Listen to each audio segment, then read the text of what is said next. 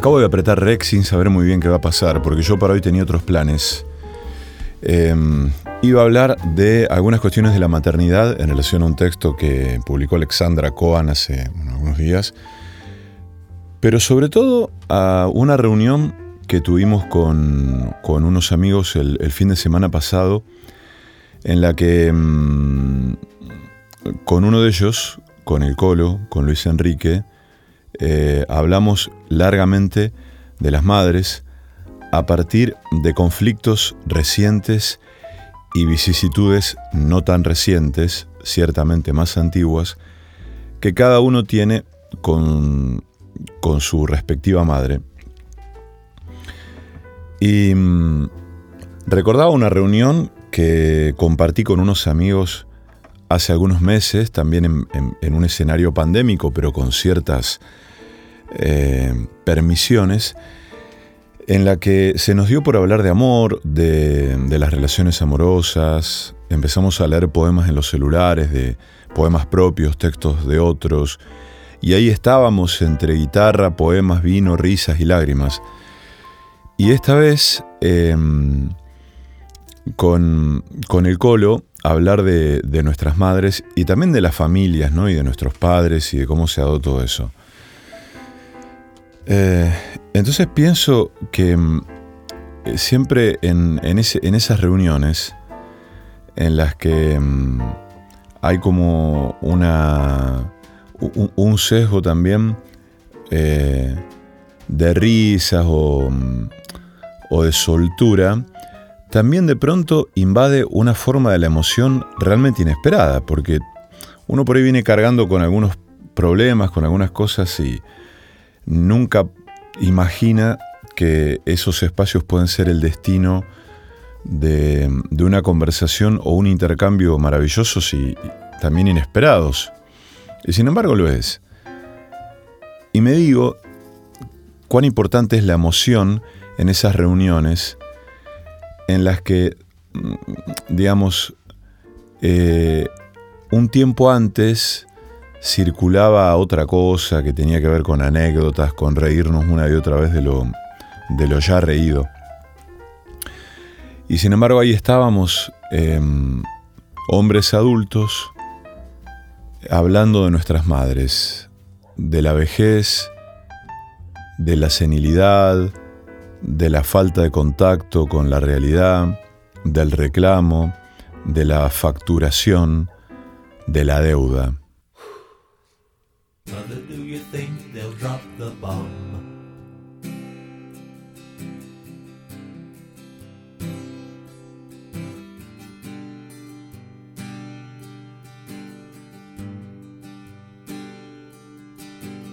Mother, do you think they'll like this song?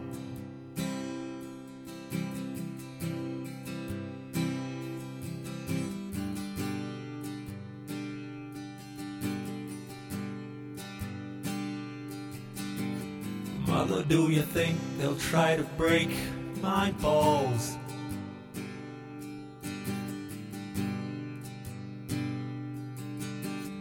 Ooh, should a wall?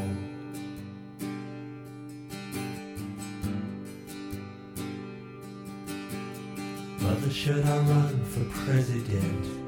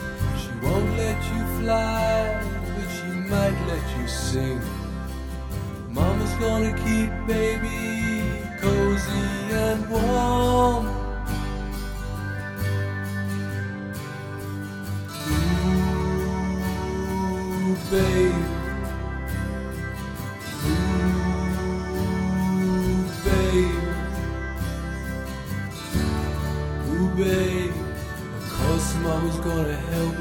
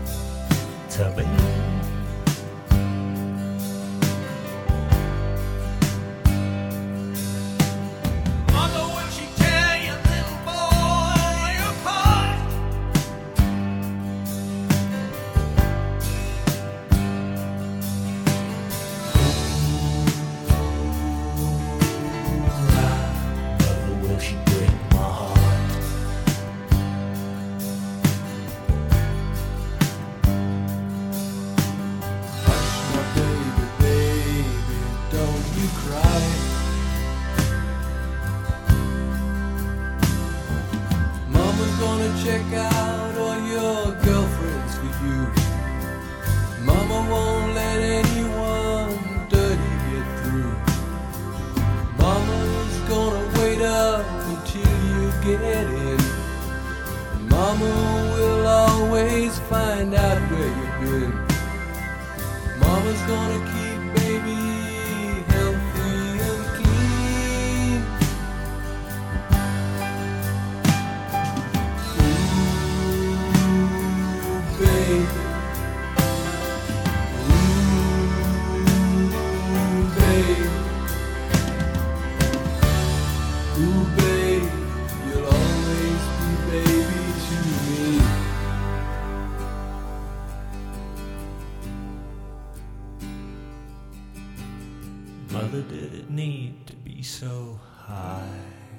El día te desafina, la noche te acomoda. El perseguidor. Déjate caer, déjate caer. La tierra es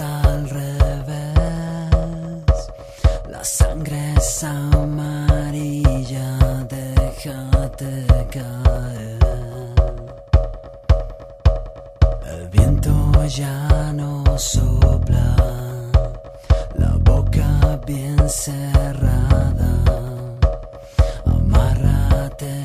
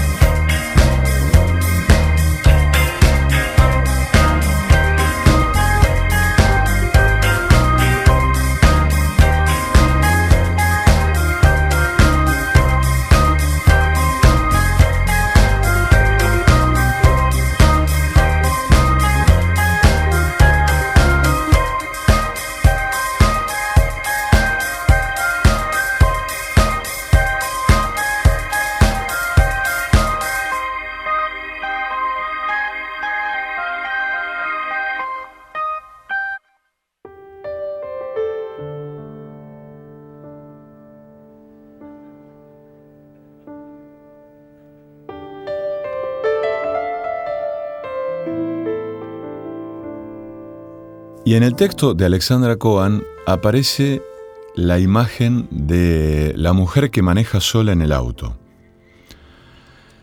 De hecho, ella cuenta en el texto que aprendió a manejar de, muy chica y refiere a la imagen o a la escena de cuando alguien maneja con un niño o una niña atrás en la sillita del auto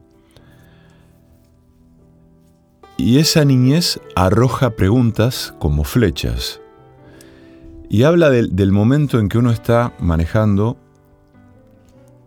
en el auto que se convierte en una cápsula, una cápsula muchas veces deseable y muy singular porque no se parece a nada, y uno allí va con su música, con su, con su pensamiento, con su concentración o con su distracción. De hecho, hasta me, me hizo pensar esta, este texto en, en la distracción, en que se tiene una idea de la distracción en, en- en términos de que hoy no, no se puede estar distraído, ¿no? Por un montón de cosas. Uno, si uno está distraído, a uno lo estafan, lo roban, le mienten. em, entonces son muy pocos los momentos en que uno realmente se puede distraer. Eh, entonces, eh, ella, ella dice que en ese momento, en ese momento de distracción, eh, se le ocurren cosas importantes, ¿no? Como si fuera una especie de hasta de instancia psicoanalítica, quiero decir, uno distraídamente dice en la sesión, en el psicoanálisis, y eso recoge el analista, y también distraídamente uno produce mientras va manejando, poniendo cambios. Pero también, en medio de todo ese paisaje de la distracción, uno escucha preguntas terribles de, los hijos. Em, bueno, habla, empieza hablando de eso, ¿no? Em, yo me acuerdo que cuando... eh, bueno, ahora, ahora mi hija Elena es más grande, pero aún, aún hoy en, el auto tenemos momentos de silencio y momentos de, conversaciones tremendas que mm, me encantaría, eh, en, en esos momentos me encantaría seguir por mucho rato eh, manejando para que esa conversación no termine nunca. Pero eh, lo cierto es que mm, eh, los kilómetros son finitos, en general vamos desde casa hasta la escuela, son 12 kilómetros, a veces hasta Rosario, pero cuando se producen esas conversaciones, yo quisiera que el viaje fuera infinito, realmente. Una vez, eh, hace algunos años, ella mm, eh, me estaba bastante obsesionada con mi papá, con su abuelo, que murió en el año 2001. Y de hecho me pedía fotos de él, me preguntaba cómo era, estaba muy, muy interesada en, en ese abuelo al que no conoció. Y, mm, y yo le relataba cosas de, él, de la música, le tengo grabaciones, entonces le, le hablaba de su voz, de su forma de cantar. Y un día volviendo de la escuela, de esto hace dos años o más, quizá ella tendría seis, cinco o seis años, me dice, papi, te quiero hacer una pregunta. Pero con el vértigo del día, con el ritmo del día, íbamos pensando en el almuerzo y, y en un montón de cuestiones, y me dice, ¿qué es la muerte?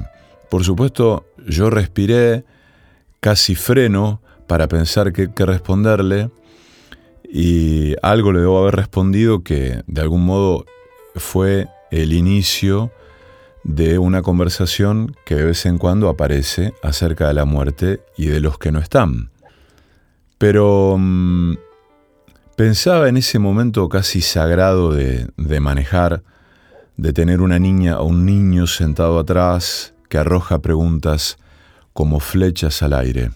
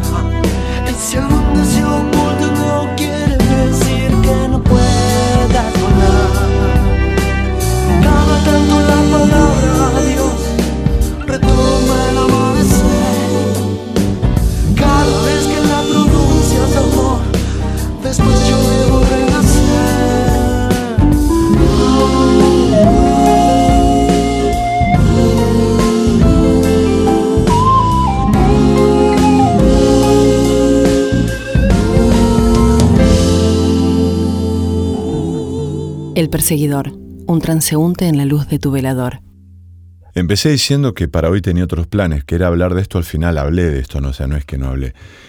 Pero sí quería leer algunos, eh, algunos fragmentos de, de la nota de Alexandra Cohen, que de hecho me encanta eso que ella hace, que es escribir bajo la idea, la noción o el formato de notas, notas sobre tal cosa, porque me parece que leerla eh, es leer a una persona que, que susurra o que habla tranquilamente como si fuera, ¿no? Esta, esa, una conversación arriba de un auto, una conversación en viaje, ¿no? Entonces, eh, en lugar de leer eh, algunos fragmentos de ese texto de Alexandra Cohen, voy a leer un fragmento de un texto eh, al que me hizo acordar el texto de Alexandra Cohen a propósito de esta cuestión de manejar. Pero hay un texto de Sandra Russo que escribió en el año 2005 que une esta cuestión de manejar, de aprender a manejar, de manejar un auto, con la deuda y con las madres. Fíjense qué cosa. El texto se llama em, al otro lado de la, El otro lado de la vía. La clínica queda en Quilmes, pero del otro lado de la vía, Quilmes Oeste, cuando yo era chica era otro mundo, vivir del otro lado de la vía era ser diferente, tener otras costumbres, otros ritos, como ser de otro club. Mi madre lentamente fue trasladándose al otro lado de la vía. Sus confusiones empezaron hace años, los reemplazos de una palabra por otra fueron llegando como gotas una tras otra, sus esfuerzos por retener una idea terminaban irritándola, la veía luchar contra ese vacío que se le plantaba en la cabeza como una semilla maligna. El vacío crecía desmadejado en esa mente que despacio, sin tregua, se enredaba con imágenes de diferentes épocas de su vida. Hace unas semanas un ataque la mantuvo hablando sin parar días y noches enteras. Allí estaban delante de sus ojos, invisibles para mí, pero carnales y evidentes para ella, sus hermanos, su padre, su casa de la infancia. Estaba internada en una clínica común a la que van los enfermos que deben guardar cama. La gente loca no es bien recibida en esas clínicas, altera el resto. La habían atado a la cama y habían levantado las barandas. Ella las empujaba y me decía, estamos detenidas porque vos no sabés conducir. Mi madre nunca fue muy piadosa conmigo de modo que no me extrañó que atribuyera su estado a mi falta. Eso somos las mujeres, después de todo, lo que no tenemos, lo que no sabemos, incluso lo que no perdimos. El brote se extendió y fue tan arrasador que muy pronto la derivaron a la clínica que está del otro lado de la vía. Un lugar apacible en el que los enfermos no guardan cama y tampoco sabría decir si guardan algo. ¿Qué es la locura? ¿Dónde queda ese otro lado, ese revés de la trama que estampa la locura en los ojos de quienes la padecen? ¿Por qué los locos parecen guantes dados vuelta? Como decíamos los jóvenes de ayer. Un guante dado vuelta no puede esconder nada. El guante dado vuelta exhibe la obscenidad de su interior, la forma tosca de sus costuras, todo lo que los cuerdos callamos, lo que velamos, lo que suavizamos, lo que pretextamos, lo que disimulamos, ellos lo muestran. La enfermedad los priva de los escondites y de las estructuras. Fluyen ahí casamientos y velorios, muertes y nacimientos, amores y dolores, ternura y ferocidad, la carne viva de los sentimientos, de lo que no se pudo digerir, lo que quedó atascado en una historia, la horrenda y apabullante debilidad de alguien que soltó las riendas y sigue viviendo como un caballo desbocado, asomado al vértigo de sí mismo. Hoy llegué a la visita media hora antes, pedí permiso porque tenía que ir a trabajar. Estaban todos cantando a coro, cantaban una canción de amor. Tenían puestas unas cintitas rojas en el cuello como un mínimo vestuario de coristas extraviados que sin embargo perseguían la nota exacta. Mi madre estaba sentada y aplaudía. Ella nunca cantó, ni cantó ni bailó. Esta tarde estaba sentada y sonreía mientras sus actuales compañeros de ruta disfrutaban ese rato previo a las visitas. Mi madre siempre se ocupó de su casa. Su casa fue su reparo, pero también, sospecho, la baranda que la separó del mundo, la que la dejó detenida, aunque fue ella ciertamente la que no aprendió a conducir. Pienso en la que ella era antes, cuando todavía la enfermedad no había asestado semejante puñalada en su centro. Fue una mujer compleja con una vida simple, una mujer plegada que debe haber querido desplegarse. Cuando me vio hoy a la tarde llegar de improviso, me hizo señas para que me sentara a su lado a escuchar al coro. Mientras las dos aplaudíamos la segunda canción, acercó su cara a mi oído y me dijo, a mí me hubiese gustado ir a la luna. Cuando uno se familiariza un poco con la locura, no es tan difícil escuchar sus desvíos. ¿Y por qué no fuiste? le pregunté. No me alcanzó la voz, contestó ella. Y si me pongo a escribir esto es porque creo que hay un tipo de extravío que es el de mi madre, pero no solo el de ella. Y en su homenaje me gustaría dedicar estas líneas a aquellas mujeres que quisieron ir a la luna, pero llegaron al otro lado de la vía. A todas esas mujeres de esa generación difícil, tan inconsciente de sus derechos y sus límites, tan encerradas en sus cocinas y en sus mandados y en sus mandatos, a esas mujeres frágiles que adoraron y envidiaron que sus hijas fueran tan diferentes, casi como las hijas de las otras que ellas fueron sin saberlo, a esas mujeres a las que no les alcanzó la voz.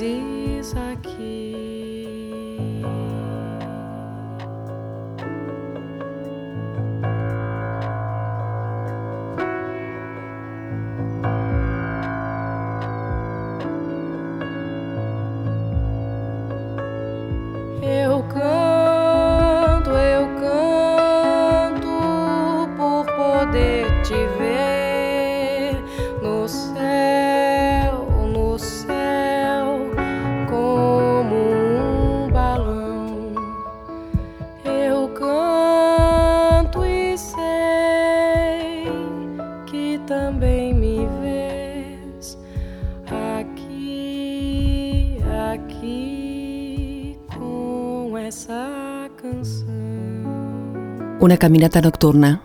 Un viaje sin mapas. El perseguidor.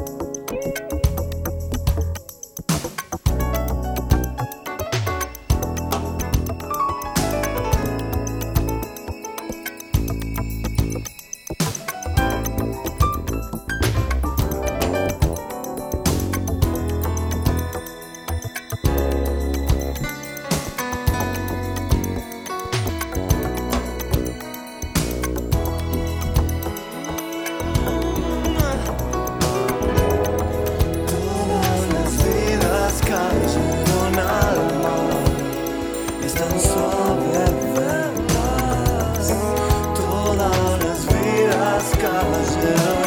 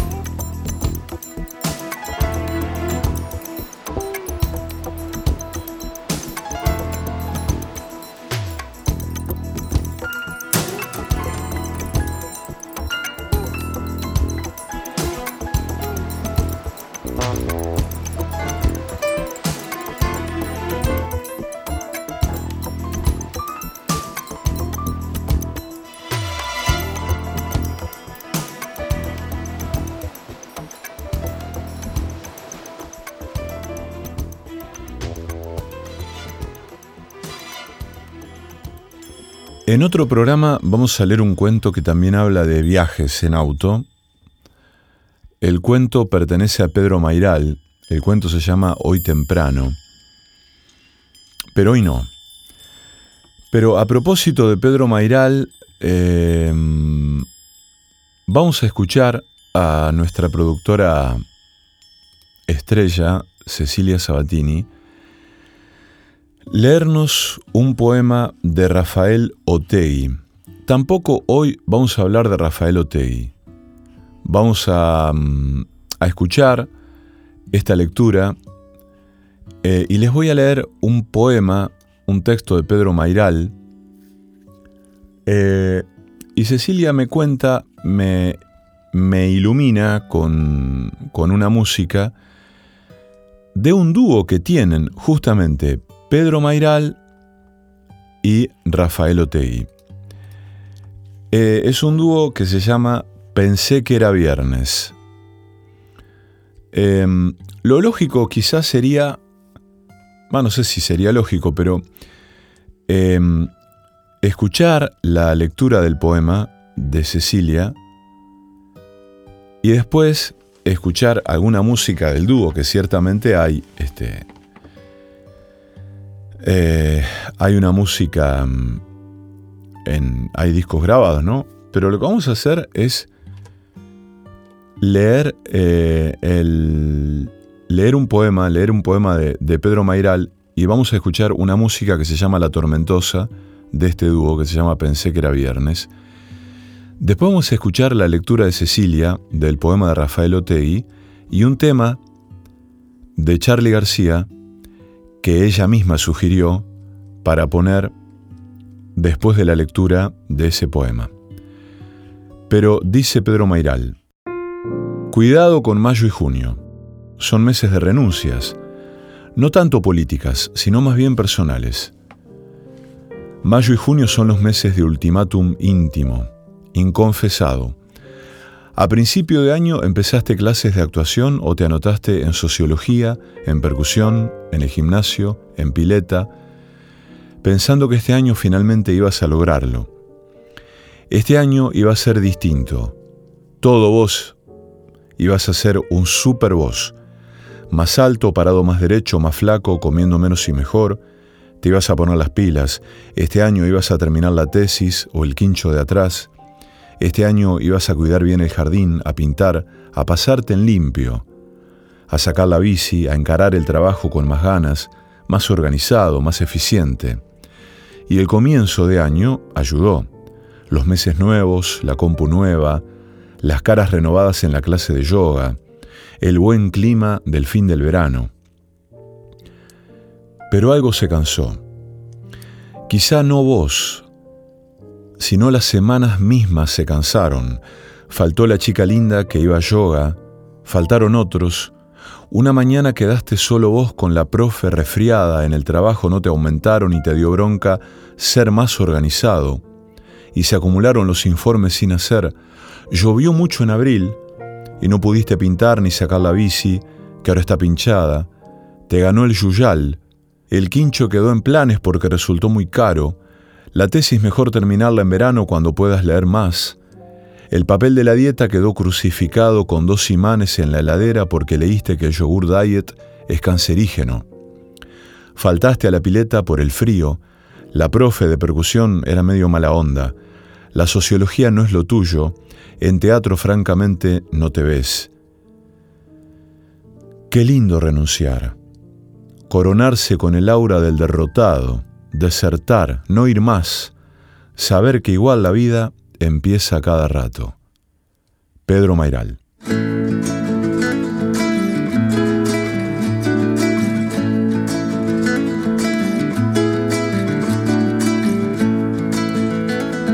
Dijimos que este amor es imposible, que adiós y buena vida y nunca más.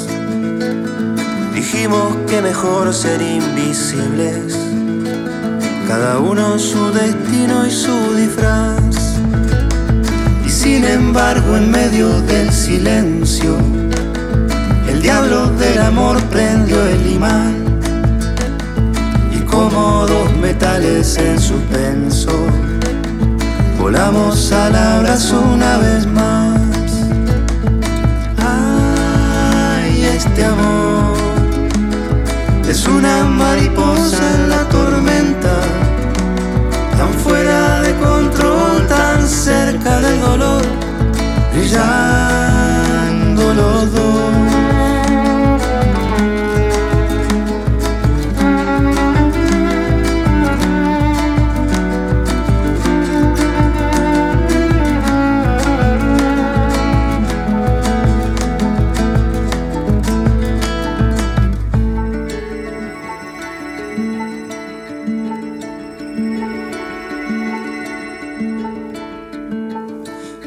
En el bar de la tristeza. Parece una visita en la prisión. Es más prudente no volver a vernos. Cada uno su camino y su canción. Y sin embargo abajo de la mesa, tu pie me toca así de refilón. Las piernas se entrelazan para siempre y bailan la verdad del corazón.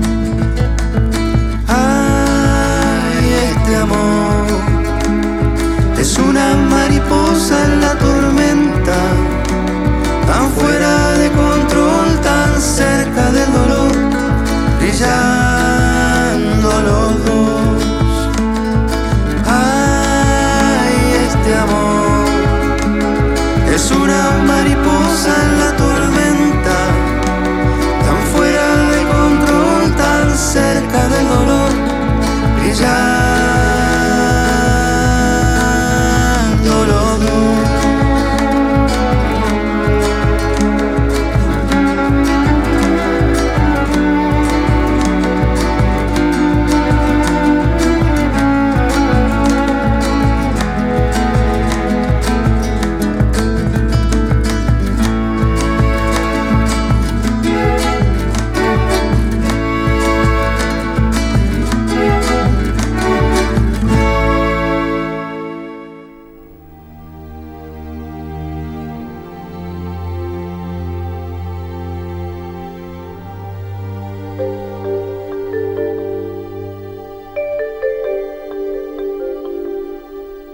Domínguez decide quedarse. Los altavoces reclaman la presencia de Rómulo Domínguez, pasajero del vuelo DL7612 con destino a San Francisco. Este es el último llamado, dicen una y otra vez. Domínguez no aparece. Los altavoces insisten. Siempre hay un último llamado que nunca es el último. Me pregunto si Domínguez, Rómulo Domínguez, el pasajero pendiente del vuelo DL7612 con destino a San Francisco, decidió quedarse en tierra por amor. Domínguez, viejo, ¿te quedaste por amor? ¿Estás ahora encerrado en algún hotel del microcentro? Las sábanas por el piso, los restos de una noche fundante, las botellas. ¿Estás buscando tu puerta de embarque en sueños, buscando tu avión? No llegues nunca, Domínguez. Que vuelen los que no saben a dónde ir.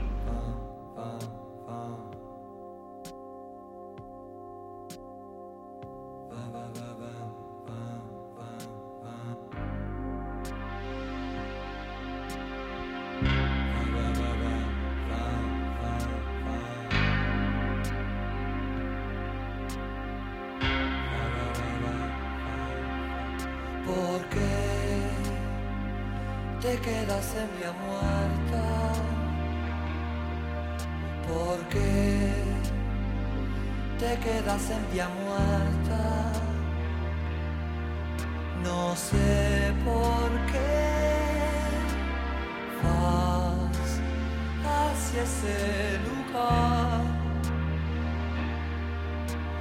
donde todos han descarrilado.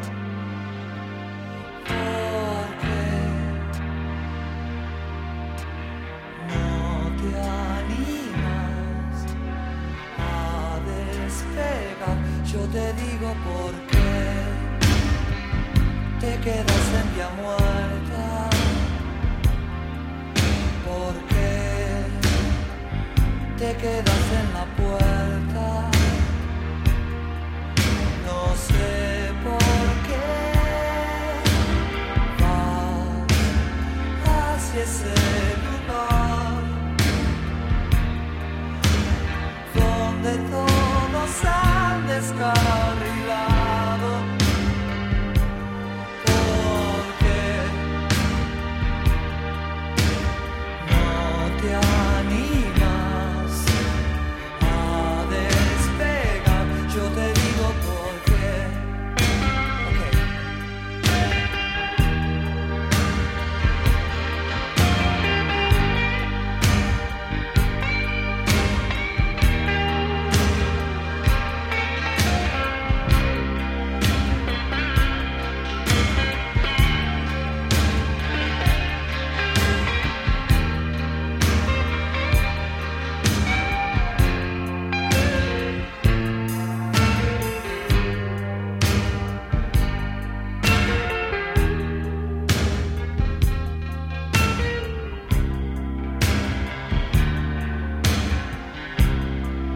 ¿Sabías que OSDE tiene la cartilla médica más amplia del país? Cardiólogos, pediatras, traumatólogos, oftalmólogos y más de 125.000 profesionales de todas las especialidades para lo que puedas necesitar. Ingresa a osde.com.ar y encontrá la cartilla médica, información sobre los planes y mucho más. OSDE